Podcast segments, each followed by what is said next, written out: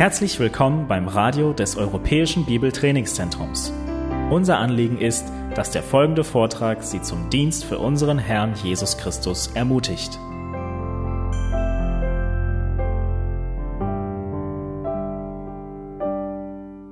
Die Kraft des Evangeliums am Arbeitsplatz. Ihr seht, wenn wir kurz die Gliederung anschauen, wo die Reise hingehen soll in den nächsten, ich hoffe, 50 Minuten. Eine Stunde soll es nicht sein, denn um 17.30 Uhr geht es ja schon weiter, wieder weiter mit dem Essen, also dreiviertel Stunde auch ganz gut. Ähm, eine Einleitung möchte ich bringen, dann Arbeit als erster Punkt gehört zur Schöpfungsordnung Gottes einige grundsätzliche Dinge zum Thema Arbeit und ich denke, dass vieles für uns durchaus auch vertraut und bekannt ist. Also nicht alles hier kann ich auch ausschöpfen. Aber eine Grundlegung ist ja auch notwendig dann. Das Evangelium und die Arbeitswelt, einige Aspekte, die eben speziell unter diesem Thema in Augenschein genommen werden wollen. Dann drittens Bewährung am Arbeitsplatz. Ich dachte, ein Vorbild kann uns immer ermutigen. Und einerseits wissen wir, was wir sollen, und das wollen wir auch durchaus noch intensivieren, aber das, was Daniel als Prophet erlebt hat an seinem Arbeitsplatz, das hat ja Geschichte geschrieben, bekanntermaßen. Und das sich noch einmal zu vergegenwärtigen, ist wichtig. Und dann möchte ich ja auch, weil wir hier in einem Kontext uns bewegen, der ja auch mit geistlichen, christlichen Dienst zu tun hat, auch noch zum Schluss einige wichtige Lektionen, nicht nur für Christen, auch in der Leitung benennen. Gut, wir wollen der Reihe nach beginnen. Gottes Plan und unser Arbeitsplatz. Wir finden in der Bibel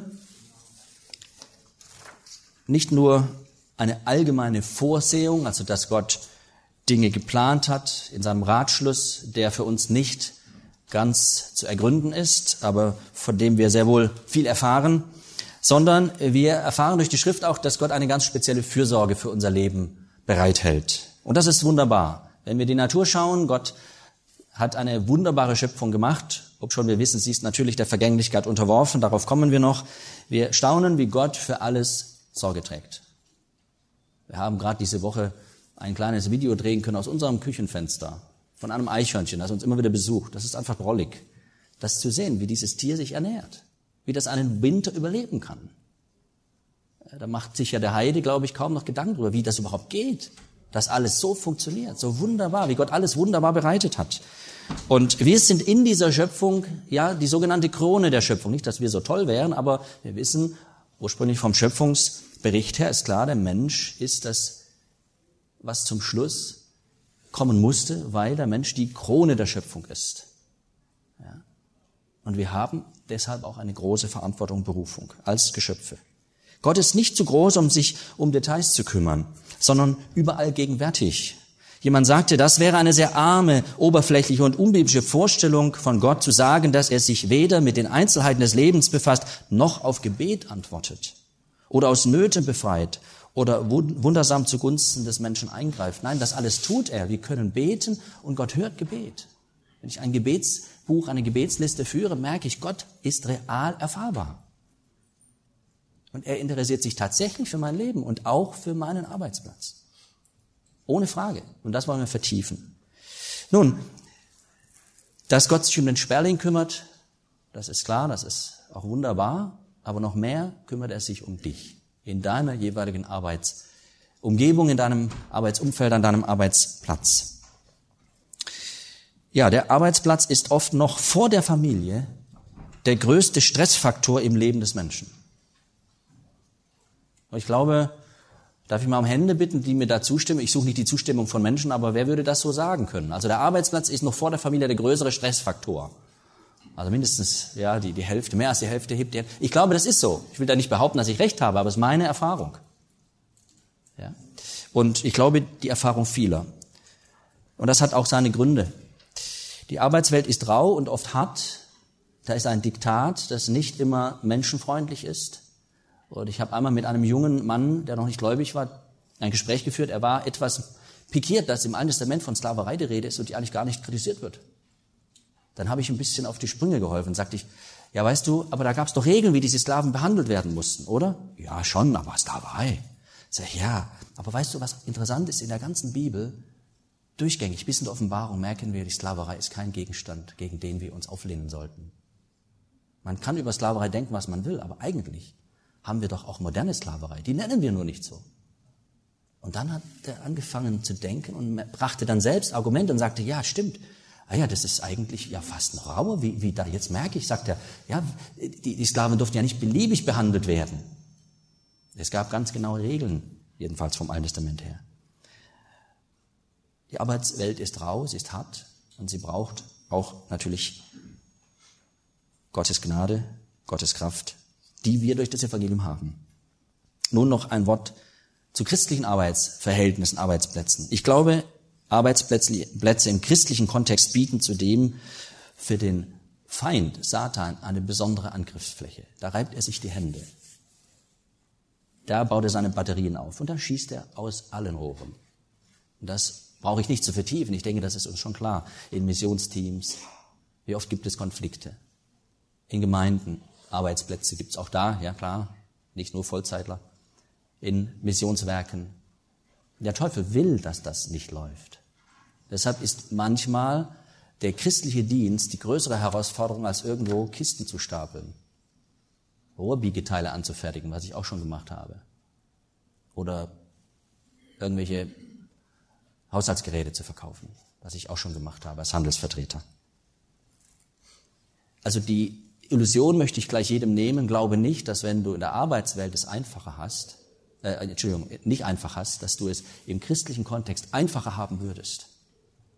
Und manche fliehen vor der rauen Wirklichkeit des Alltagsgeschäfts, des Berufslebens. Also manche junge Leute suchen ja dann irgendwo einen christlichen, äh, paradiesischen Garten, wo sie arbeiten können. Den gibt es nicht. Es ist härter, es ist rauer. Nicht unbedingt, weil die Menschen alle äh, nicht miteinander lieb sein wollen und geschwisterlich umgehen wollen, die Christen, sondern weil dort eine große Angriffsfläche ist. Und wir eine besondere Nüchternheit brauchen und Klarheit und Überzeugung von dem, was Gott uns auch gegeben hat.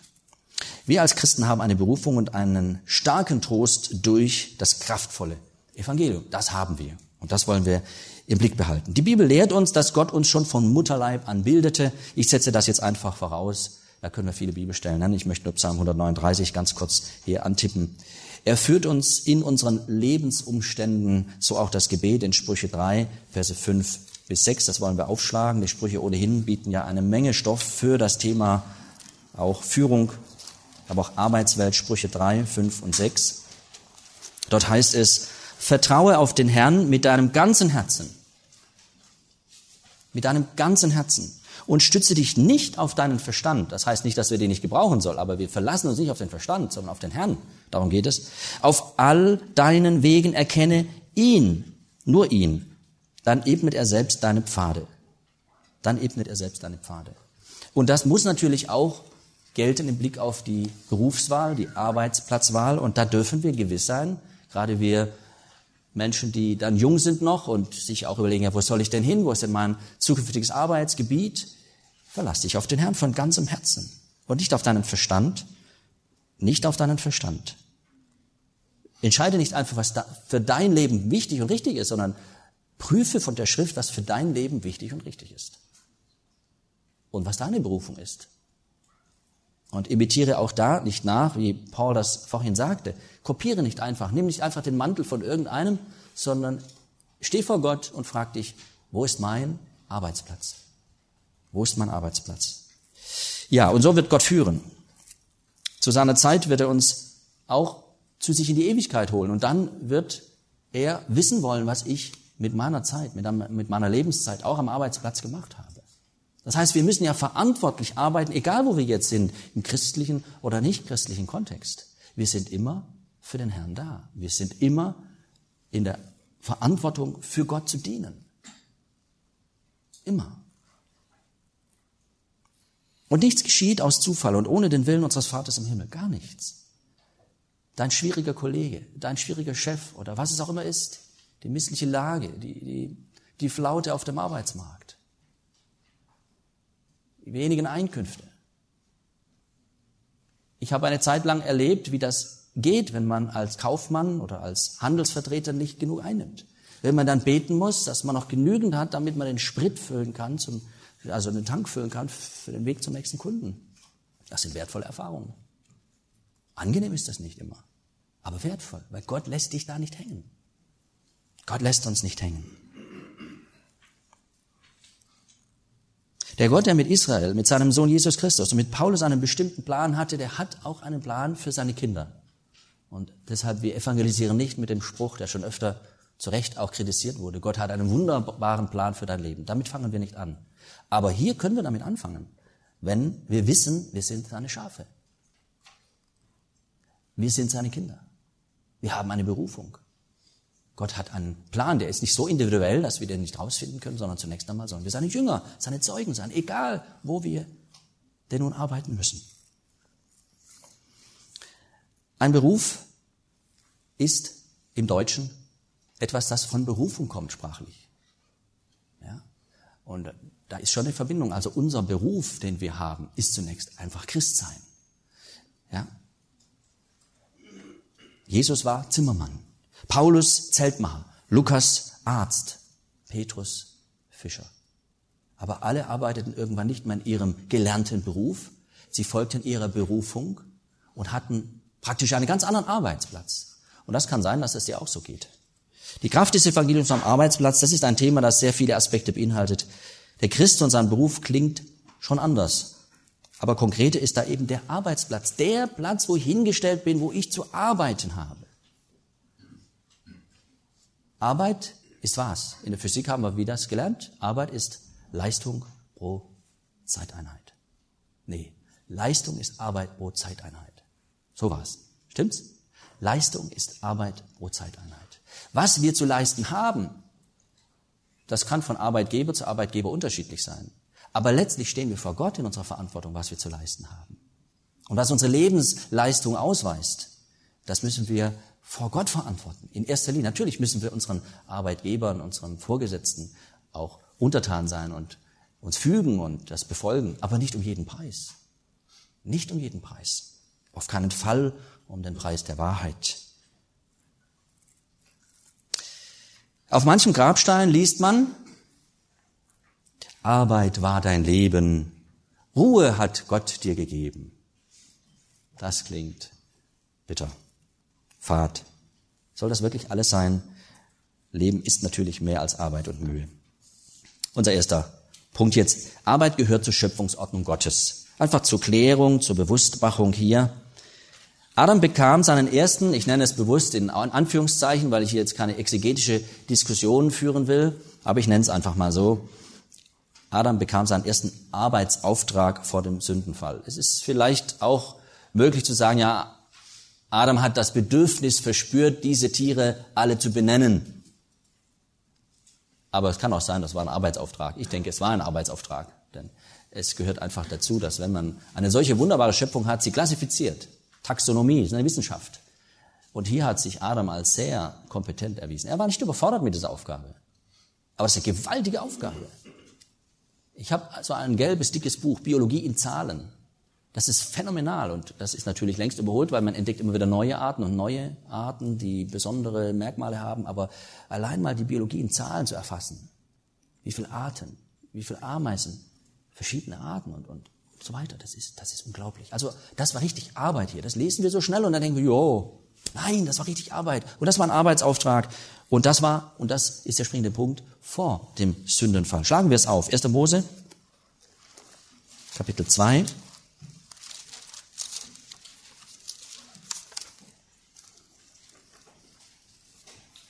Dort haben wir es. Kapitel 2. Ich lese mal ab Vers 19.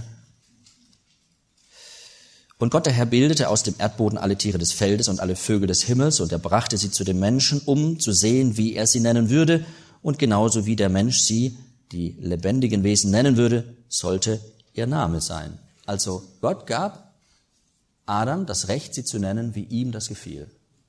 Gott hat ihm das zugetraut, nicht wahr? Dass er das auch kompetent kann und macht.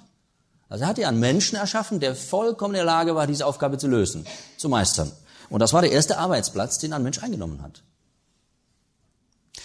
Und der Mensch, also Adam, gab Namen allem Vieh und den Vögeln des Himmels und allen Tieren des Feldes, aber für Adam fand er keine Hilfe ihm entsprechend. Er merkt, er ist immer Pärchen hier, ne? aber irgendwie, mir fehlt ein Gegenüber. Die Geschichte ist bekannt, wie es weitergeht, aber für uns einmal hier einfach das zur Kenntnisnahme. Arbeit also ist etwas, das es schon vor dem Sündenfall gab. Das ist der Punkt, den wir hier ganz klar machen müssen. Denn die Frage B, verfluchte Arbeit, Fragezeichen, das haben wir alle schon mal gehört. Verfluchte Arbeit, sagte irgendjemand. Oder ja, so ein Gelump. Ja, und man ist verärgert und man schimpft über das und denkt, ach, wenn ich doch nur, wie da manche sagen, eine Million im Lotto gewonnen hätte, dann müsste ich hier nicht so schuften und so weiter. Ist die Arbeit verflucht? Nein, die Arbeit ist nicht verflucht. Die Arbeit und Arbeiten ist gut. Was hat Gott verflucht? 1. Mose 3, Vers 17. Es war der Erdboden, nicht wahr? Wir lesen es, 1. Mose 3, Vers 17. Und im Übrigen, es ist so wichtig, immer wieder die ersten Kapitel der Schrift aufzuschlagen. Immer wieder. Da stehen so viele klare Aussagen, die wir benötigen, um die Schrift ganz zu verstehen. Und zu Adam sprach er, weil du auf die Stimme deiner Frau gehört und gegessen hast von dem Baum, von dem ich dir geboten habe, du sollst davon nicht essen, so sei der Erdboden verflucht um deinetwillen. Die Folge, mit Mühsal sollst du davon essen alle Tage deines Lebens. Also hier ist natürlich klar die Arbeit, die ihn zum Schwitzen bringt. Die, die Mühsal bedeutet, das ist die Arbeit, die nötig ist, um sich zu ernähren. Für uns bedeutet das nicht, dass wir hier sagen, alle müssen Ackerbauer sein, sondern alle müssen arbeiten, damit sie was zu essen haben. Wir lesen später in der Schrift, wer nicht arbeiten will, der soll auch nicht essen. Sehr unmodern, aber sehr bibeltreu. Es gibt einige, die können nicht arbeiten, darüber sprechen wir später noch. Also, Gott hat durch Adams Sünde den Erdboden verflucht und Arbeit ist anstrengend. Dornen und Disteln, ja. Und Gott hat nach Römer 8, Vers 20 die Schöpfung der Vergänglichkeit unterworfen. Er hat das ganz bewusst gemacht. Schauen wir, hier ist nichts entglitten. Gott hat nicht irgendwie äh, gepennt, geschlafen. Nein, er hat die Schöpfung der Vergänglichkeit unterworfen. Römer 8, Vers 20. Das heißt, denn die Schöpfung ist der Nichtigkeit unterworfen worden, nicht freiwillig, sondern durch den, der sie unterworfen hat, wie großartig aber, dass hier kein Punkt steht, sondern was steht da? Auf Hoffnung hin. Das heißt, auch wenn wir unter der Vergänglichkeit der Schöpfung leiden, und das tun wir, das Wasser läuft nicht den Berg hinauf. Das Unkraut verschwindet nicht einfach so. Ja? Aber es ist auf Hoffnung hin. Gott hat einen Plan, der weit über die Vergänglichkeit hinausgeht. Und so dürfen wir auch unsere Arbeit hier sehen. Mühsal und Schweiß, Stress und Sorgen bleiben nicht aus. Aber das ist nicht das Letzte, was bleibt. Das Evangelium, die Kraft des Evangeliums sagt uns deutlich, habe Hoffnung, deine Arbeit, deine Mühe ist nicht vergeblich. Da steht auch kein Punkt, sondern nicht vergeblich im Herrn.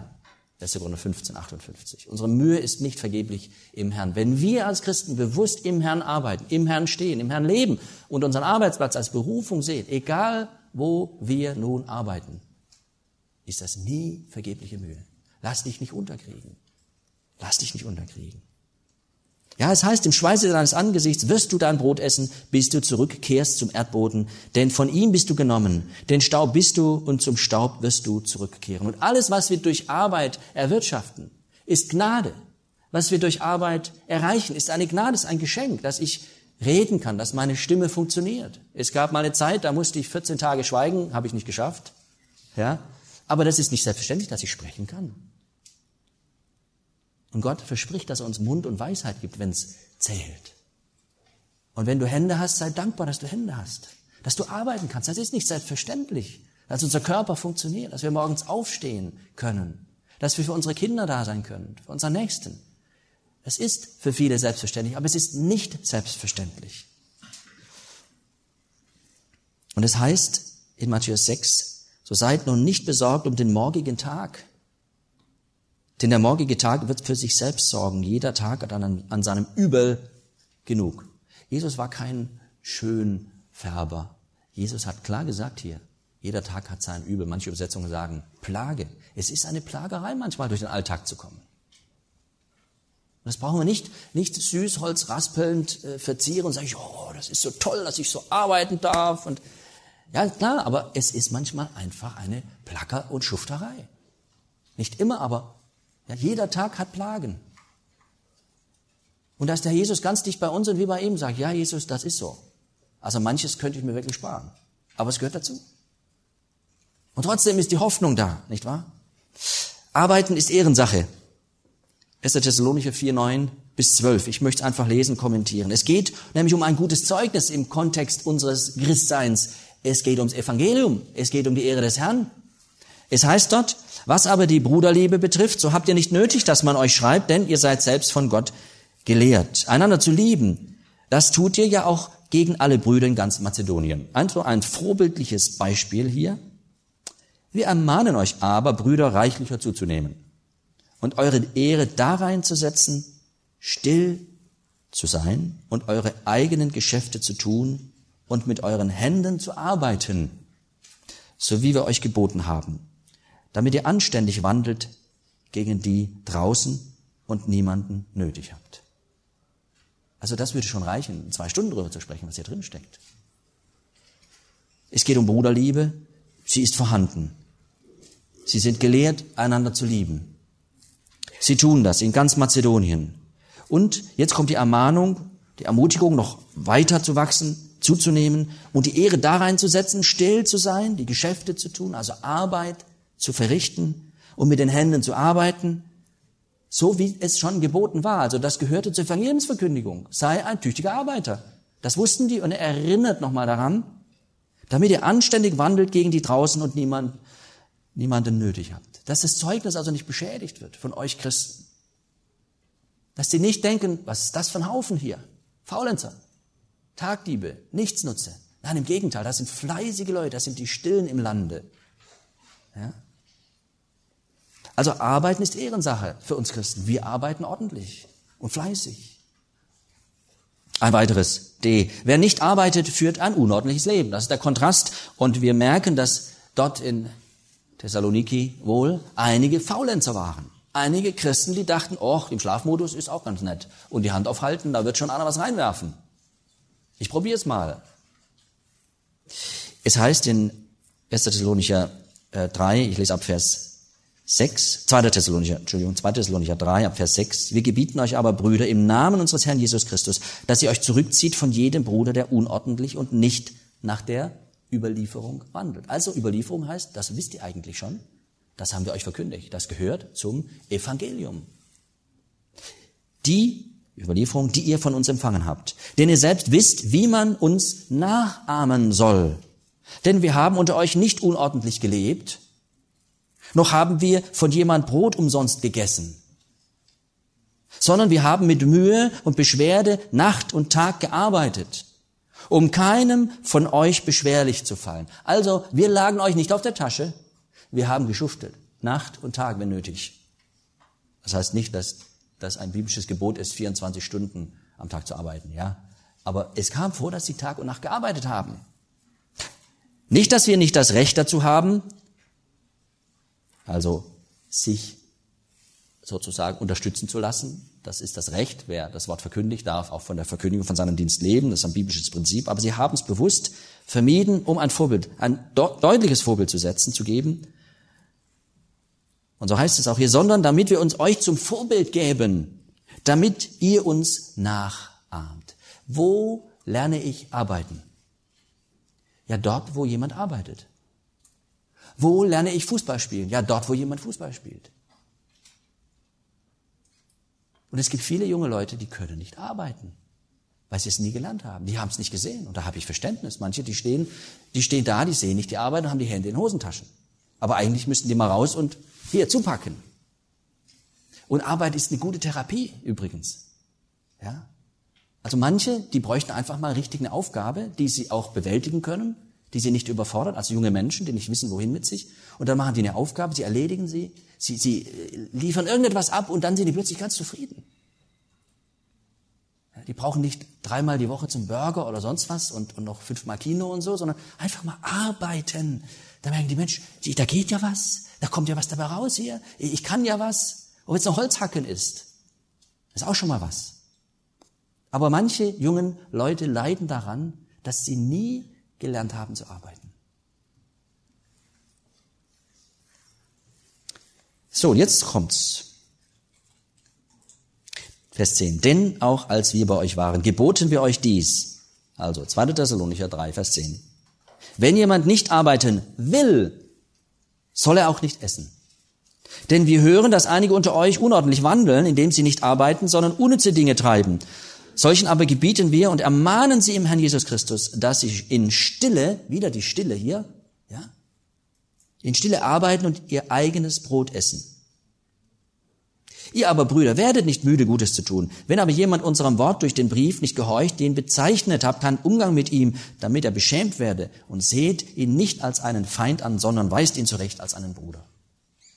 Aber Faulenzerei, ein lazy bone zu sein, wie die Amerikaner sagen oder Engländer, so ein fauler Knochen, so ein Faulpelz, das geht gar nicht. Und wir reden bitte schön hier nicht von solchen, die nicht arbeiten können, weil sie gesundheitlich eingeschränkt sind, weil sie behindert sind. Aber selbst Behinderte dürfen in unserem Land arbeiten. Wir haben selbst einen Sohn und finden das klasse, dass er arbeiten gehen darf. Selbst für ihn ist das was Wertvolles, auch wenn er nur ein paar Stunden arbeiten kann. Aber er sieht, dass er arbeitet. Das gibt ihm auch Erfüllung. Das ist ganz wichtig. Und Gott hat Arbeit erfunden, damit wir wissen, wo wir hingehören. Damit wir einen Platz haben, an dem wir verantwortlich etwas tun. Natürlich für Gott. Als Christ sehen wir das so. Und der Abschnitt hier, wie wir sehen können, vermittelt, vermittelt eine biblische Arbeitsethik, die wir hier nicht ausschöpfen können. Aber von jedem gesunden Menschen und hier von Christen wird erwartet, dass sie arbeiten. Paulus erinnert an die Überlieferung und an das Vorbild seines Teams. Unwilligkeit in der Arbeit kann nicht geduldet werden. Der Grundsatz gilt, wer nicht arbeiten will, soll auch nicht essen. Und solch ein unordentliches Leben muss unter die Ordnung Gottes gestellt werden. Ja, es gibt auch Menschen, ja, die Mühe haben, die vielleicht auch einfach Verständnis brauchen, dass sie das nicht auf die Reihe kriegen, dann muss man sie anleiten. Es gibt ja Arbeitstherapeuten, das ist auch eine Wissenschaft für sich, das ist nicht so einfach. Und da muss man auch viel Geduld haben mit Menschen, die da Mühe haben. Aber man kann mit ja, kleinen Tippelschritten auch zum Ziel kommen. Das kann man durchaus. Ein weiterer Punkt hier. Die Schrift ermutigt zu Beharrlichkeit und Treue in der Arbeit. Das Umfeld und der Arbeitsplatz der kann manchmal von wunderlichen Herren oder auch von Verkehrten, wie die Schrift sagt, oder von bösen Menschen geprägt sein. Wir wollen gar nicht irgendwie so ein, so ein heile Weltarbeitsplatzbild zeichnen. Ich jedenfalls nicht. Die Bibel gibt uns Ermutigung und Trost. Arbeit kann schön sein, aber manchmal auch ganz schön schwer und hart.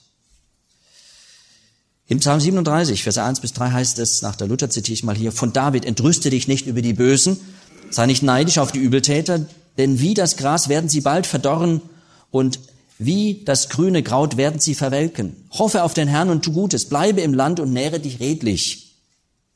Und was ist die natürliche Reaktion, wenn wir unter Druck geraten, eben auch am Arbeitsplatz? Ich glaube, das können wir alle so sehen, Flucht. Am liebsten heute noch die Kündigung oder ich mache krank oder ich gehe dem Problem aus dem Weg. Aber wir dürfen als von Gott Berufene wissen, dass wir am rechten Platz sind. Wir sollen fröhlich bleiben in der Hoffnung, Gutes tun und Böses mit Gutem überwinden, nach Römer Kapitel 12, nicht wahr? Vers 11, 21. Und das bedeutet, wir müssen nah am Herrn sein, weil uns manchmal die Arbeitsbedingungen dazu verleiten könnten, unsere Werte zu verraten, innerlich korrupt zu werden uns zu beugen. Ja, das machen wir immer so. Ja, aber ich nicht. Aha. Aha. Dann eckt man an, wenn man als Christ Position bezieht. Psalm 35, Vers 20. Denn sie reden nicht, was zum Frieden dient und ersinnen falsche Anklagen, wieder die Stillen im Lande. Das kann vorkommen, dass man plötzlich unter Beschuss gerät am Arbeitsplatz. Und vielleicht einfach, weil du Christ bist. Und dann kommen die Anklagen gegen die Stillen im Lande. Hier wieder die Stillen. Wir sind als Christen dazu berufen, stille, stetige, gute Arbeiter zu sein. Ja? Wir sollten eigentlich, ja, versteht's richtig, arbeiten wie so ein Uhrwerk. Still, ja, ein bisschen ticken hört man, aber immer stetig, immer zuverlässig, wie ein Schweizer Uhrwerk. Okay? Und wann fallen wir auf? Wenn wir ausfallen, dann fallen wir auf. Wenn wir fehlen, dann fallen wir auf. Ja, Moment mal, wo ist denn der? Ja, das klappt ja gar nicht mehr. Warum klappt das denn nicht? Ja, der ist krank oder der ist nicht da. Verstehen wir? Da entsteht eigentlich die Aufmerksamkeit, wer wir wirklich sind. Nicht, weil wir ständig wählen und rufen und sagen, wie wichtig wir sind. Wir haben still unsere Arbeit zu tun. Und Gott überlassen, was er damit macht. Und er wird das segnen, wenn wir still um seinetwillen die Arbeit tun. Nicht um groß rauszukommen, nicht um Karriere zu machen, nicht um Geld zu verdienen. Unser Gebet soll alle Bereiche des Lebens mit einschließen, Geschwister, auch den Arbeitsplatz. Und wir brauchen auch Arbeitsfrieden. Das höchste Ziel unserer Arbeit ist nicht Geld, nicht Karriere. Es geht um Gottseligkeit und Ehrbarkeit, um ein Leben unter Jesu, Führen, Jesu Führung zu leben. Und Arbeitsfrieden ist etwas, das Gott schenken kann. Wir können für einen Arbeitsplatz beten, dass dort Friede einkehrt, dass dort Ordnung einkehrt. Ich kann mich entsinnen, als ich nach meiner Bibelschulzeit in einer Bauschlosserei gearbeitet habe, da war da ein Türke, der hat also so Pin-Up-Mädels da in seinem Spind da drin gehabt. Er hatte mir ganz stolz gezeigt, da sagte ich, wie, reicht dir eine Frau nicht? Mehr habe ich gar nicht gesagt. Ja, und irgendwann habe ich dann nochmal ein, zwei Dinge gesagt. Und nach etwa einer Woche sagte, schau mal, mach die Tür auf. Da hing nichts mehr drin. Manchmal brauchen wir nicht viel sagen, einfach Salz und Licht sein, wie wir es heute gehört haben. Und es wirkt. Gott wird uns gebrauchen, wenn wir Position beziehen, wenn wir die Platzanweisung Gottes annehmen. Und da auch durchaus klar sagen, wie wir dazu denken, zu dem einen oder anderen unsere Meinung ganz klar sagen und auch nicht hinter Berg halten, dass wir Christen sind. Im 1. Timotheus Kapitel 2, Vers 1 bis 2 heißt es, ich ermahne nun vor allen Dingen, dass Flehen, Gebete, Fürbitten, Danksagungen getan werden für alle Menschen, für Könige und alle, die in Hoheit sind, damit wir ein ruhiges und stilles Leben führen mögen in aller Gottseligkeit und Ehrbarkeit. Schließt das die Arbeitswelt auch mit ein? Selbstverständlich. Und was ist das Ziel unseres Gebets? Damit wir ein ruhiges und stilles Leben führen können. Schauen wir, Christen sollen ruhige Arbeitsverhältnisse haben. Ein stilles Leben als Arbeits Arbeitnehmer haben, ist ein schönes Leben. Was Gott dann manchmal auch an Stürmen schenkt, das kommt dann eben auch in unser Leben und dann wollen wir uns an ihm festhalten und abwarten. Er ist Herr aller Stürme. Bete ich regelmäßig für meine Arbeit, für meine Mitarbeiter, für meine Vorgesetzten, für meine Kollegen? Das ist eine Aufgabe. Bewusst morgens in den Tag zu gehen und darum zu bitten, dass man zum Segen wird, nicht nur für die Arbeit, sondern für die Mitarbeiter. Geschwister, da wollen wir uns ermutigen lassen. Es heißt auch in 1. Petrus 2, Vers 18 bis 21, weil ich kann mir vorstellen, dass einige hier in einem Arbeitsverhältnis stehen, wo sie sagen, ich weiß nicht, wie ich das noch länger aushalten soll. Das habe ich schon öfter gehört. Ihr Haussklaven ordnet euch in aller Furcht den Herren unter, nicht allein den Guten und Milden, sondern auch den Verkehrten. Denn das ist Gnade, wenn jemand wegen des Gewissens vor Gott Leiden erträgt, indem er zu Unrecht leidet. Denn was für ein Ruhm ist es, wenn ihr als solche ausharrt, die sündigen und dafür geschlagen werdet, werden. Wenn ihr aber ausharrt, indem ihr Gutes tut und leidet, das ist Gnade bei Gott. Denn hierzu seid ihr berufen worden, denn auch Christus hat für euch gelitten und euch ein Beispiel hinterlassen, damit ihr seinen Fußspuren nachfolgt. Es geht um eine wertebasierte Arbeitshaltung. Ich, auch im christlichen Kontext, arbeite nicht um jeden Preis. Ich werde an meinem Arbeitsplatz nicht ja, so weit gehen dürfen und kann es nicht, dass man, wenn man von, das von mir verlangen würde, ein, ein aufgeweichtes Evangelium verkündigt. Ich arbeite an einem christlichen Arbeitsplatz, aber das ist kein Selbstläufer. Und so ist es bei dir auch, dass du nicht anfangen wirst, hoffentlich fünf gerade sein zu lassen am Arbeitsplatz. Nein, du wirst hoffentlich treu zu den Werten der Bibel stehen, zu Christus, der uns wertvoll ist, der uns ein Vorbild hinterlassen hat, der nicht eingeknickt ist. Und wir wollen es auch nicht. Und wodurch werden wir stark in diesem Dienst, in diesem Arbeitsverhältnis? Durch Christus, durch sein Vorbild. Er macht uns Mut. Und er wird auch bei uns sein. Ganz gewiss. Unsere, unsere Arbeit gilt immer zuerst dem Herrn. Das beinhaltet gewissenhaftes und verantwortliches Arbeiten. Was ihr auch tut, arbeitet von Herzen als dem Herrn und nicht den Menschen. Da ihr wisst, dass ihr vom Herrn als Vergeltung das Erbe empfangen werdet, ihr dient dem Herrn Christus. Ja, wir sind Angestellte, wir sind vielleicht auch freiberuflich oder was auch immer, aber wir dienen immer, immer dem Herrn. Wenn die Einstellung stimmt, ist das so dann ist das so. Und dann wird der Herr uns dafür Vergeltung geben. Das heißt, einen Lohn geben, weil wir treu waren. Unsere Mühe ist nicht vergeblich im Herrn. Nein, nicht vergeblich. Was du als Mutter tust zu Hause, das ist genauso wertvoll. Das ist ja auch ein Problem heute, ja. Hausfrau und Mutter ist ja kein Berufsbild mehr heute. Wird ja nicht geschätzt. Oh, das ist einer der schwersten Jobs. Und diese Mühe ist nicht vergeblich im Herrn. Und wenn wir mühselig und beladen sind, dann dürfen wir wissen aufgrund von Matthäus 11, ja, kommt her zu mir, ihr mühseligen und beladenen. Und ich werde euch Ruhe geben. Nehmt auf euch mein Joch und lernt von mir, denn ich bin sanftmütig und von Herzen demütig, und ihr werdet Ruhe finden für eure Seelen, denn mein Joch ist sanft und meine Last ist leicht. Das geht für Jünger. Das geht für uns. Nun, das Evangelium die Arbeitswelt. Was macht das Evangelium mit uns? Was macht das Evangelium mit uns? Es überführte uns oder es überführt uns. Das ist ja etwas, das wir einmalig hoffentlich bei der Bekehrung klar erlebt haben, sonst ist es keine klare Bekehrung. Es überführte uns von unserem wahren Wesen. Wir sind total verdorbene Sünder. Wir sind hoffnungslos verlorene Menschen. Ohne die Gnade Gottes können wir einem guten, heiligen Gott nicht begegnen. Wir müssten zu Tode erschrecken. Durch das Evangelium haben wir die Botschaft von Buße und Gnade im Glauben aufgenommen das Wort hat uns überführt von unseren Sünden. Wir wissen wirklich, dass wir Sünder sind und wir glauben das auch. Wir sind überzeugt davon.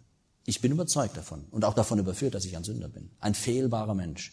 Durch und durch voller Sünden. Und da kann ich nur mit Luther sagen, der sich selbst einen armen, stinkenden Madensack nannte. Und das ist das. Die Würmer sind drin. Wir sind in einem Leib des Todes. Der ist am Vergammeln, am Vergehen, weil die Sünde in uns wohnt. Ja, wir haben eine neue Natur und das ist die Hoffnung. Aber sind wir realistisch? Als solche Menschen in der Arbeitswelt zu stehen, heißt, wir können Verständnis haben für das Versagen unserer Kollegen. Für das Versagen, das am Arbeitsplatz passiert. Auch für Gemeinheiten. Auch für Hinterhältigkeiten. Wir sind nicht besser wie die. Wir haben es besser, weil wir haben es erkannt. Wir haben das Evangelium. Wir haben Christus. Und das macht das Evangelium mit uns. Es gibt uns einen ungeahnten Vorsprung, durch den wir den Menschen eigentlich sehr gnädig begegnen können und eben nicht von oben herab als Richter, sondern als solche, die den Richter als Retter kennenlernen durften. Und das können wir hier nur antippen, aber das ist so wertvoll, Geschwister. In, in der Vergangenheit, irgendein Freund hat, ja, ein Freund hat mir das erzählt, äh, am Arbeitsplatz, er bekam einen Anruf, beziehungsweise er hatte einen Anruf entgegengenommen, der Chef war mit im Raum und dieser Anrufer sagte, er möchte den Chef sprechen. Der Chef hat abgelehnt und so gesagt, ich bin nicht da, ich bin nicht da. Ja? Und er sagt, ja, der Chef ist gerade nicht zu sprechen. Er hat nicht gesagt, er ist nicht da, sondern er hat gesagt, Chef ist jetzt nicht zu sprechen. Also vage antwortet, er hat sich nicht zur Lüge verleiten lassen, weil er war ja da, der Chef. Er, er legt den Hörer auf und sagt, wer war denn dran? Ja, der und der. sagt, oh meine Fresse, Entschuldigung. Aber so richtig, boah, Gut, dass du die Wahrheit gesagt hast. Warum denn? Der steht genau hier drüben im anderen Gebäude und kann bei uns reingucken. Hättest du ihn angelogen? Hm. Ja, das wäre schwierig geworden. Ja, so kann es gehen. So kann es gehen. Wahrhaftig sein und sagen, nee, ich lüge nicht. Und da muss Gott uns natürlich Weisheit schenken, aber er wird sie uns geben, ganz bestimmt, wenn wir entschlossen sind, ihm zu dienen. Also das Evangelium macht mit uns etwas. Wir erkennen uns als Sünder. Was macht das Evangelium aus uns? Wir sind aus Gnade gerechtfertigt und als Jünger Jesus seine Knechte. Da wir nun gerechtfertigt sind, worden sind aus Glauben, haben wir Frieden mit Gott durch unseren Herrn Jesus Christus. Wir haben etwas, das die Welt nicht hat. Und deshalb haben wir auch eine Botschaft. Und wir rühmen uns aufgrund der Hoffnung der Herrlichkeit Gottes. Wir haben Zugang zu dieser Gnade. Das Evangelium war für uns nicht nur eine Kraft zum Heil am Tag unserer Errettung, es ist auch heute jeden Tag die Kraft zu unserer Heiligung, zu unserer Vervollkommnung. Das ist so, es bleibt so, da ändert sich nichts. Das Evangelium macht uns zu neuen Menschen. Nun, ob wir leistungsfähig, gesund oder krank sind, besinne dich immer wieder hinsichtlich deines Arbeitsplatzes im Beruf, zu Hause, auf deine Identität. Wer bin ich? Ich bin zuerst ein Schaf Jesu. Ich habe einen guten Hirten. Er meint es gut mit mir. Er wird mich versorgen. Er wird mich durchtragen. Und wenn du gekündigt wirst, dann wird Gott dir auch beistehen und dir helfen und dich weitertragen. Was machen wir mit dem Evangelium? Wir sollen unserer Berufung würdig leben. Ich ermahne euch nun, Epheser 4, Vers 1 und 2, ich, der Gefangene im Herrn, wandelt würdig der Berufung, mit der ihr berufen worden seid, mit aller Demut und Sanftmut, mit Langmut einander in Liebe ertragen. Wir haben eine Berufung. Würdig zu wandeln. Das heißt in Übereinstimmung mit dem, was die Schrift sagt, was wir sein sollen. Und das habe ich keinen Tag einfach so in der Tasche, sondern das ja, muss ausgelebt werden, nicht nur ausgelegt, ausgelebt. Und wir sollen Jesu Zeugen sein, Apostelgeschichte 1, Vers 8. Nicht stumm, sondern Zeuge sein. Und Zeuge bezeugt etwas, der weiß etwas, der hat etwas erlebt, etwas gesehen. Wir sollen Licht und Salz sein. Matthäus 5, 13 und 14. Lasset euer Licht leuchten vor, vor den Menschen. Eines Tages wurde ich konfrontiert mit einem Sachverhalt, da war ich im äh, Außendienst als Handelsvertreter, war Gruppenleiter. Und mir wurde im Team mitgeteilt, dass ein Mitarbeiter Geräte, Haushaltsgeräte von Kunden manipuliert, ja sogar ruiniert hat, kaputt gemacht hat, um Neues zu verkaufen. So, mit dieser Information konnte ich nicht einfach so alleine bleiben. Ich habe das dem unmittelbar Vorgesetzten Bezirksleiter mitgeteilt. Also ich habe gepetzt. Aber es musste klar sein, in diesem Gebiet sind alle Vertreter unterwegs. Es ist nicht ein individueller Kunde, sondern mit den Kunden haben wir alle zu tun. So, ich habe das vorgebracht, ich habe sozusagen gepetzt, ich habe das einfach angesprochen, gesagt, das ist nicht in Ordnung, nicht in meinem Gebiet, sowas lasse ich nicht durchgehen. Geht nicht, geht gar nicht.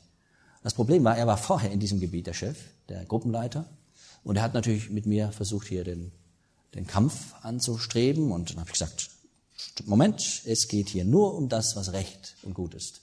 So verhält sich kein Kaufmann, kein redlicher Kaufmann, oder? Und dann wurde er ein bisschen still, dann hat er mir aber gesagt, ich werde, ich werde dich. Ne, sie, aber sie mit mir. Bin ich auch geblieben. Ja, äh, ich werde alles genau angucken, was Sie machen in Zukunft. Sag ich, ja, hoffentlich. Hoffentlich. Aber das bedeutet auch, ich stehe in der Verantwortung, auch saubere Geschäfte zu machen, verstehen wir? Das kann mal sein, dass wir dann auch klar uns bekennen müssen. Und das ist dann manchmal unangenehm. Aber um der Wahrheit, um des Zeugnisses willen, um des Rufes willen geht gar nicht. Wir sollen zuverlässige Mitarbeiter sein. In Sprüche 22, 29 heißt es, siehst du einen Mann, der gewandt ist in seinem Geschäft? Vor Könige wird er hintreten. Er wird nicht vor Niedrige hintreten. Es geht nicht um Karriere hier, aber es geht darum, dass wir uns bewähren. Und vielleicht bewähren wir uns 30 Jahre oder 40 Jahre am gleichen Arbeitsplatz. Ist auch gut. Wir müssen nicht jedes Jahr befördert werden. Das ist nicht der Punkt. Es geht hier um die Bewährung. Und wenn er sich einer bewährt und irgendwo tut sich eine Tür auf, dann ja, dann wirst du vielleicht als Erster auch berufen. Vielleicht auch nicht, weil du Christ bist, kann auch sein. Und wir sollen in der Kraft des Heiligen Geistes leben. Das ist so wichtig. Denn Gott hat uns nicht einen Geist der Furchtsamkeit gegeben, sondern der Kraft, der Liebe und der Besonnenheit. Wie oft ist Kraft genau am Arbeitsplatz nötig? Kraft, die ich gar nicht mehr habe. Ich bin ausgepowert, ich brauche Kraft. Besonnenheit und Liebe. Wie wichtig ist das denn? Sehr wichtig. Was macht das Evangelium mit anderen? Das kann man ganz einfach zusammenfassen. Es lässt mich ja, ein Zeuge sein und es be bewirkt bei manchen, dass sie einfach kalt und desinteressiert bleiben, auch wenn ich das Evangelium gesagt habe. Manche bleiben kalt und desinteressiert gegenüber dem Evangelium. Manche macht es neugierig und fragend. Und manchmal bewirkt es auch Widerspruch und Ablehnung, Konflikte. Mancher Kollege kriegt raus, der ist Christ und dann bist du undurch. Okay, dann bist du undurch. Dann ist es so. Aber geöffnete Türen nutzen, das ist ganz wichtig. Ich möchte hier noch ein Beispiel bringen. Ich habe, das ist nicht unbedingt Arbeitsplatz, aber für mich war das auch Arbeitsplatz. Ich habe 13 Jahre mitgearbeitet als ähm, erst Mitglied und dann waren es 13 Jahre Vorsitzender eines Schulfördervereins in einer geistig behinderten Schule oder Schule für geistig Behinderte. Die Schule ist nicht geistig behindert, ja. Schule für geistig Behinderte, Förderschule. Und ja, ich habe einfach versucht, dort eine gute Arbeit mit dem Kollegium, mit dem Lehrer, mit den Lehrern und auch mit dem Schulleiter zu machen, mit den Eltern. Und irgendwann starb, ganz überraschend, ein achtjähriger Junge. Er hatte Down-Syndrom, ein Herzfehler, haben ja viele dieser Kinder. Man wollte nur den Herzschrittmacher erneuern und er hat es irgendwie nicht überlebt. Die waren alle völlig fertig in der Schule. Man hat damit nicht gerechnet. Es war eine Routinegeschichte eigentlich. Und ich werde dann angerufen am Montag. Herr Dahm, wir wissen nicht ein noch aus. Wir sind alle geschockt. Ich erfahre, was los war. Und sie sagen, die ganze Schule ist ein Häufchen Elend. Die Schüler heulen, die sitzen auf dem Flur und weinen. Können Sie helfen? Mich trifft der Schlag erstmal. Wie soll ich helfen? Ja, können Sie kommen? Wir brauchen irgendjemand, der uns hier hilft. Wir haben ja keine Schulpfarrer hier, aber wir wissen das. Wir haben uns überlegt im Kollegium, wer kann uns jetzt helfen? Und wir, Sie sind uns eingefallen. Habe ich gesagt, geben Sie mir eine halbe Stunde, dann bin ich bei Ihnen. Was habe ich in der halben Stunde gemacht? Gebetet. Herr, was soll ich hier tun? Wie soll ich es tun? Aber Gott hat mir in dieser halben Stunde einfach einen Weg gezeigt, wie ich dort helfen konnte. Das war nicht meine Idee. Das war nicht mein Auftrag, aber es war mein Arbeitsplatz in diesen Stunden jetzt. Und ich bin dann in die Schule und Gott hat Gnade geschenkt. Am Freitag dieser Woche konnten wir dann, also Dienstag war ich dort, am Freitag dieser Schule, in dieser Woche in der Schule konnten wir dann eine Abschiedsfeier machen, wo ich das Evangelium verkündigen konnte. Gott hat diese Not gebraucht, um eine offene Tür ja, nutzen zu können. Gott ist so gut, so treu. Aber was war das für ein Anblick, dort in die Schule zu kommen? und zu sehen, wie die, wie die das nicht fassen können, dass ihr Justin nicht mehr lebt. Aber da ist man an der Seite dieser Menschen und man hat eine Gelegenheit und die Menschen merken, wo dein Herz ist. Und wenn die Not ganz groß ist, dann öffnen die ihr Herz. Und dann hast du eine Gelegenheit. Ich sage nicht, dass wir warten sollen mit dem Evangelium, bis die Gelegenheit da ist. Nur wir können nicht immer fünf oder zehn Minuten Predigten halten, nicht wahr? Dann sagen wir halt etwas. Aber zutexten ist dann auch nicht so gut. Wir können Zeugen sein. Und was das Evangelium damit den Menschen macht, das müssen wir Gott überlassen. Nun, Bewährung am Arbeitsplatz. Daniels Vorbild. Drittens. Nun, Daniel, wie wir wissen, er war ein Staatsmann, er war Prophet, er wurde verschleppt nach Babylon und hat sich bewährt als junger Bursche schon. Er hat Position bezogen. Er wollte sich nicht verunreinigen. Warum? Weil an einen heiligen Gott geglaubt hat. Und er wagte es, Position zu beziehen vor Gott. Und sein Arbeitsplatz war bisweilen ein Schleudersitz. Man wollte ihn weghaben. Kopf kürzer machen am liebsten. Und in dem wunderbaren Kapitel 6, da sehen wir Daniel zu dem Zeitpunkt rund 80 Jahre alt. Nach dem Niedergang des babylonischen Reiches kamen die Medo-Perser an die Macht. Er fand wieder das Vertrauen und er wurde so unter König Darius dem Meder Minister zu diesem Zeitpunkt ein bewährter Mann Gottes, ohne Frage. Sicher nicht vollkommen, aber er hatte es gelernt, dass es richtig und lohnend ist, Gott und seinem Wort die höchste Priorität zu geben. Und das ist die Frage meines und deines Herzens. Wollen wir Gott und seinem Wort wirklich die höchste Priorität geben? Am Arbeitsplatz? Oder darf das untergepflügt werden? Wollen wir das Wesen Jesu vorleben und ausleben? Oder unser Ding machen? Unseren Stiefel durchziehen? Ja? Daniel lebt im vollen Vertrauen auf Gott. Schlagen wir kurz auf Daniel Kapitel 6. Ich tippe das nur an, ihr könnt das selbst nachlesen, vertiefen. Daniels Glaube machte von sich reden. Das war bekannt. Kapitel 6, Vers 4. Da übertraf dieser Daniel die Minister und die Satrapen, weil ein außergewöhnlicher Geist in ihm war. Und der König beabsichtigte ihn, über das ganze Königreich einzusetzen. Daniel hatte im besten Sinne Karriere gemacht. Er war bekannt, geistlich. Da suchten die Minister und die Satrapen, Vers 5, einen Anklagegrund gegen Daniel in Bezug auf seine Amtsgeschäfte zu finden. Aber sie konnten keinerlei Anklagegrund und nichts Schlechtes finden, weil er treu war und keinerlei Nachlässigkeit oder Schlechtes bei ihm zu finden waren. Was für ein Vorbild. Wie gut, wenn das bei uns auch so ist. Dann heißt das nicht, dass wir perfekt sein müssen, aber dass wir aufrichtig, ehrlich sein müssen. Er ließ also sein Licht leuchten. Daniel konnte man keine Vergehen nachweisen in Vers 6. Da sagten diese Männer, wir werden bei diesem Daniel keinen Anklagegrund finden. Was für ein Zeugnis. Der hat eine weiße Weste. Da geht gar nichts. Also wo können wir ihm dann an den Karren? Es sei denn, dass wir im Gesetz seines Gottes etwas gegen ihn finden. Also, sie machen das, was ihm am, ihm am wichtigsten ist, zu seinem Feind, zu seinem Gegner sozusagen. Perfide Strategie. Nicht ausgestorben bis heute nicht. Also hier waren Neider, die ihn weghaben wollten. Hier war ein, ein Kampf angesagt zwischen Licht und Finsternis. Und wir wissen, wie die Geschichte ausgeht. Er war ein gefragter Mitarbeiter. Er war sozusagen ähm, das Salz in der Suppe und er lebte seinen Glauben konsequent. Wir kennen diese Stelle, wo Daniel betet. Er, er lässt sich gar nicht erstmal Kirre machen. Der, der zieht sein Ding durch. Der macht seinen Stiefel mit Gott sozusagen. Er betet wie vorher. Er lässt sich da gar nicht einschüchtern. Und das ist gut, dass wir nicht wackeln, wenn man uns irgendetwas, das uns wirklich wert und heilig ist, zur Disposition stellt. Äh, wir, wir haben nicht zu verhandeln über die Wahrheit. Die Wahrheit ist keine Handelsware, sondern eine Wahrheit, nach der wir zu handeln haben. Ja? So hat das Daniel verstanden. Daniels Erlebnis warf eine wichtige Frage auf Vers 21. Wir wissen, der kommt da ja, in die Löwengrube, Frust, hungrige Löwen. Ihr habt auch schon Hunger. Ich versuche mich ja, aufs Ende hin zu bewegen. Ja, aber der Daniel war unverdaulich und unappetitlich für die Löwen. Der durfte nicht verspeist werden. Das heißt, es gibt keinen Feind, der uns etwas ankann, wenn Gott sagt, stopp. Mit unserem dreijährigen, etwa dreijährigen Benjamin war ich einmal in Stuttgart in der Wilhelma.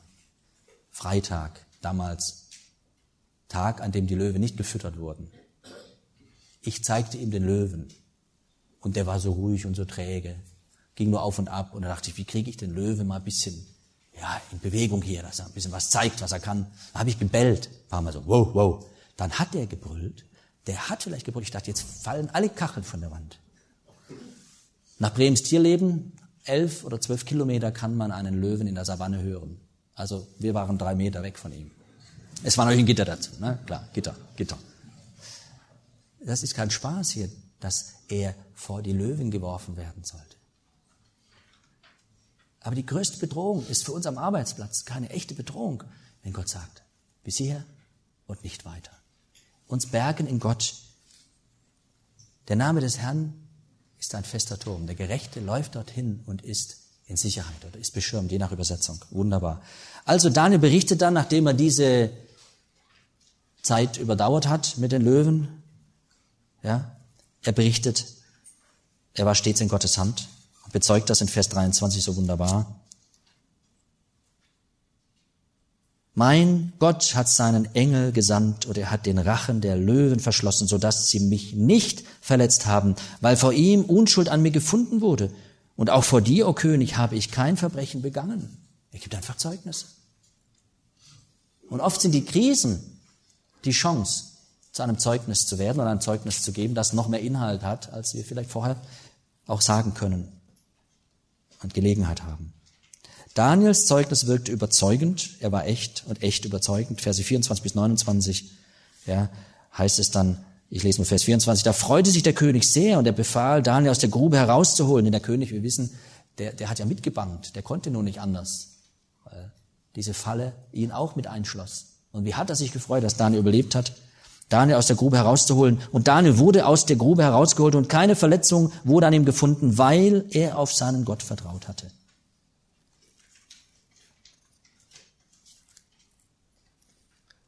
Für verantwortliche äh, Leiter ist es wichtig, gute Mitarbeiter zu haben. Und sie, sie äh, selbst, die verantwortlichen Leiter, stehen ja in der Verantwortung, was die Mitarbeiter machen. Mir ist das vor einigen Monaten so ganz neu aufgegangen, was in Sprüche 26.10 steht. Das ist ein hartes Wort. Ein Schütze, der alles verwundet, so ist, wer einen Toren in Dienst nimmt und Vorübergehende in Dienst nimmt. Wie man zum Amokläufer wird. Als Leiter. Suche dir die, Entschuldigung, die Pfeifen aus. Die, die nicht treu sein können und wollen. Dann wirst du selbst als Leiter zum Amokläufer. Warum Amokläufer? Ja, ein Schütze, der alles verwundet, der um sich schießt, blind um sich ballert. Wie? So ist, wer einen Toren in Dienst nimmt und einen vorübergehend oder und vorübergehende in Dienst nimmt. Also die Kriterien für Mitarbeiter sind auch für Gemeinde, für Berufswelt nicht egal. Und wer sie auswählt, ist verantwortlich für das, was die anrichten. Du bist, ich bin verantwortlich. Also ich schaue mir schon genau an die Mitarbeiter, mit denen ich arbeite, das sage ich ganz offen. Das ist eine Verantwortung für den Leiter, aber auch für dich, der du gedungen wirst zur Arbeit. Bin ich der Passende? Kann ich das überhaupt? Ja? Und jetzt im Überflug. Wichtige Lektionen, nicht nur für Christen in der Leitung. Das sind zehn Lektionen, die ich äh, für wichtig halte im Blick auf Verantwortung und Leitung. Leiten bedeutet Einsamkeit, führen schließt zähe Entscheidungen ein. Je zäher die Entscheidung, desto einsamer ist es. Manchmal bist du ganz allein, wenn du Verantwortung trägst. Und damit muss man umgehen können als Leiter in der Arbeitswelt, egal wo dein Platz ist. Dann, es ist gefährlich, erfolgreich zu sein. Ich sorge mich am meisten, schreibt Jacques Swindoll, um diejenigen, die noch nicht 30 und sehr begabt und erfolgreich sind. Manchmal gebraucht Gott jemanden von Jugend auf, aber gewöhnlich gebraucht er Leiter, die zerbrochen worden sind. Also klage nicht, wenn es hart ist, wenn dein Leben von Schicksalsschlägen gekennzeichnet ist. Bleib dankbar in allen Dingen. Am härtesten ist es zu Hause. Niemand hat mir das am Seminar erzählt. Ja, die Bibel sagt das aber. Für Älteste, du musst dein Gezellen- oder Meisterstück Familie abgeben, bevor du Ältester werden kannst. Die ihrem Haus wohl vorstehen. Wenn du deine Familie nicht längst, wie Gott es von dir erwartet, brauchst du nicht denken, dass du in der Arbeitswelt irgendwas bewegen kannst, das bleibenden Wert hat. Wir müssen uns in der Familie, der Ehe bewähren. Und das ist kein Kinderspiel, das ist die härteste Arbeit. Erziehung ist eine harte Arbeit, weil die Kinder machen nach, was du vormachst. Ja, das ist das Problem, oder? Oder kennt ihr das nicht? Ja, natürlich. Und dann Vers 4, ist, äh, Vers 4, ja, jetzt geht's los. Ja? Nee, Punkt 4. Es ist ganz wesentlich, echt zu sein. Wenn irgendwo Falschheit gewöhnlich wird, dann ist es bei Leitern. Bleibe echt.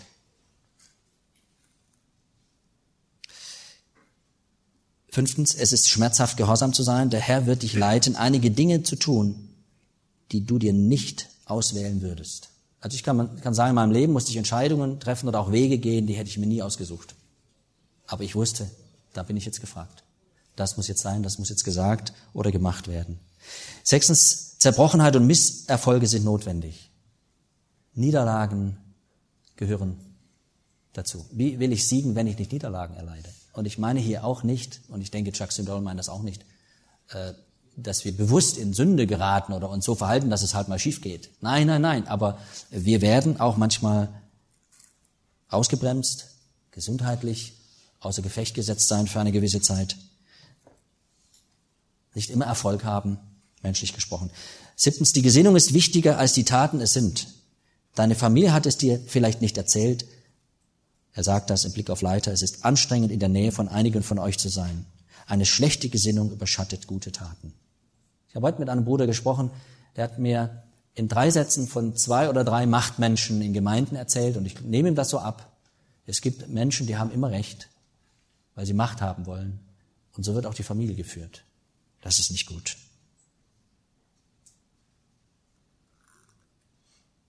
Integrität verdunkelt das Image. Das heißt, bin ich integer, sage ich auch, ja, ich bin ein Mann, der mit Sünde kämpft. Und ich bin keiner, der jeden Morgen so einen Heiligenschein hat, ja, und der dann aber mit dem Tag so langsam ein bisschen schwächer wird. Aber morgens habe ich so einen Heiligenschein. Nein, habe ich nicht, ich habe keinen Heiligenschein.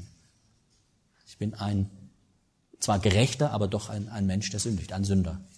Nicht im ekklesiologischen, oder im soteriologischen Sinne, ja. Äh, die Bibel nennt uns nicht mehr Sünder, sondern Heilige, aber ihr versteht, ja, wir haben eine Sündennatur.